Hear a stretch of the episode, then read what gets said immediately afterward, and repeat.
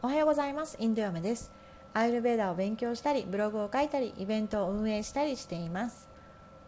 旦那さんに奥さんは毎日一緒にいて飽きませんか？という質問をしたら飽きたらどうなるんだい？と言われ返せなかったインド嫁です。さて早速本日の質問に行ってみましょう。今日は恋愛のお話です。お互いに大好きなのに諦めないといけない時ってどうやって諦めたらいいですか？親が結婚相手を見つけてきたとか。これをアイルベーダ的に考えていきます。私の答えはこちら。諦めるイコールギブアップと英語では言います。与えきるみたいなニュアンスなんです。ブログで解説します。私は42まで独身でしかも結婚願望も大してなかった自分なんですが最終的にはインド人と結婚したことは奇跡に近い話です。ですがそれは思い返すとアーユルベーダのおかげだったかもなぁと思うことがあります。質問者さんの参考になれば幸いです。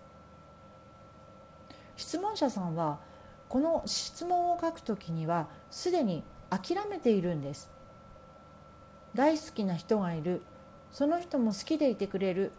相思相愛ほど幸せなことはないのに。質問者さんが書いているようにお相手の方はご両親には逆らえないのでしょう。これは日本ではあまり想像できないかもしれないんですがインドではご両親が結婚相手を決めるというのはよくあります。他の国でもお見合い結婚が主流の国は例えば映画の題材になったりするほど恋愛と結婚は別と割り切ってその時だけ付き合うカップルもいるほどです。仮に質問者さんの彼がご両親に従うのだとしてお相手の彼は本当にご両親の言う通り両親が決めた結婚相手と結婚するんでしょうか？あなたに大好きだって言っているにもかかわらず実はこういうパターンは結構よく聞くんですね。大体が女性が日本人のパターンで彼氏がインド人のパターンということが多いです。相手の方はインド人外でも外国人だったりします。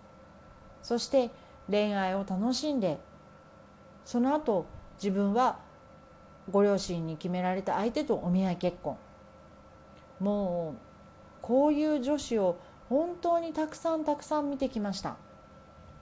中には割り切って付き合う人もいましたし今の質問者さんのようにもう仕方ないなと思って彼を笑顔で送り出している人もいます。でも私はその時によく思うんです。そういう彼は本当にあなたを愛しているのでしょうか？私の言い方で気を悪くしたら本当にごめんなさい。でもさっきも言うようにこういうパターンはあるあるなんです。で本人がよっぽど真剣に思えば思うほど必ず真剣にお付き合いしている相手ですということで両親に合わせてくれます。彼があなたを本当に好きでも両親には逆らえない。両親が見つけてきた相手と結婚するのが本当というふうに思ってしまうのはなぜなのか。それがちょっと気になります。人を好きになることってとってもいいことです。相手のことを考えて嬉しい気分になったりするのはいいですよね。アイルベーダでは恋愛について書かれている文献を見たことはありませんが嬉しい感情というのは心臓と脳で作られると考えられています。嬉しいという気持ちはもうそれだけで血行や代謝が良くなるもんなんです。しかし嬉しいも同行してしまうと体と心を壊してしまいます。恋愛というのは軽い緊張状態もしくはちょっとした興奮状態と一緒のことなんです。好きすぎて相手にばかり合わせている人は相手の顔色を伺うようになってしまいます。そこに不安感が生まれます。逆に喧嘩が多いとイライラしていることが多くなりますからピッタとラジャスが増え続けます。これもやっぱり体に影響してます。ではどんな相手なら私たちの体も心もいつも楽しくいられるのでしょうか？それは自分らしくいられる人です。今の彼氏の前で素のあなたを出せていますか？相手に遠慮してませんか？恋愛はシーソーのようなものです。極端に片方が重かったり反対に軽かったりするとシーソーは動きません。大好きで理想の人と出会えたとしてもよく見せようとしてしまう自分はいつか疲れてしまいます。どうぞ自分らしくいられる相手を見つけてください。質問者さんがいろいろ考えて出した結論としてそれが最終的に諦めるという答えならその諦めるまでの間に彼に与えるだけ与えて与えきっちゃいましょう。もう見返りのない愛です。求めてはいけないんです。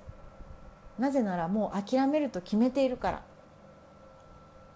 どうせ別れてしまうのにどうしてと思われるかもしれないんですが転職の時や何かを終わりにする時こういった時はその去り際に一番頑張るのがいいんです。そして頑張って頑張って頑張った後にああこの仕事につけてよかったなと思うところまで悔いなくやりきるんです。そして転職をしたりそ今の仕事を辞めたりその人と別れを告げたりします。そうするとやりきった感が残るのですっきりします。ですっきりすると意外な新しい出会いとかそれから発見がその後出てきたりするんです。人の出会いは交差点のようです。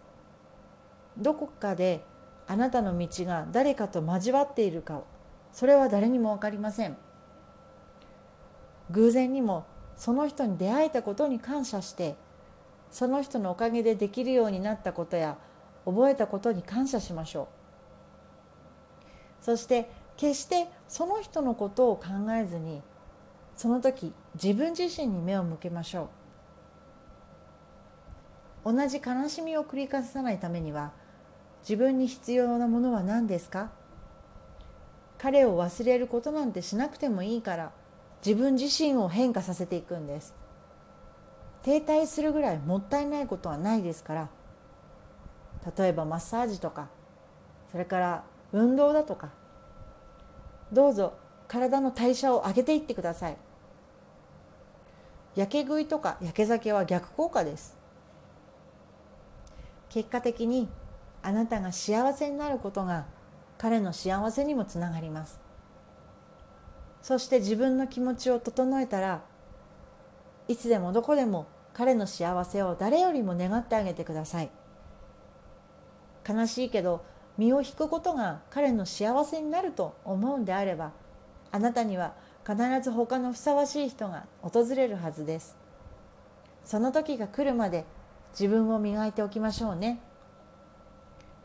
このブログでは皆さんの質問をアイルベーダ的インド的にお答えしていきますお気軽にご質問くださいそれでは今日も素敵な一日が過ごせますように。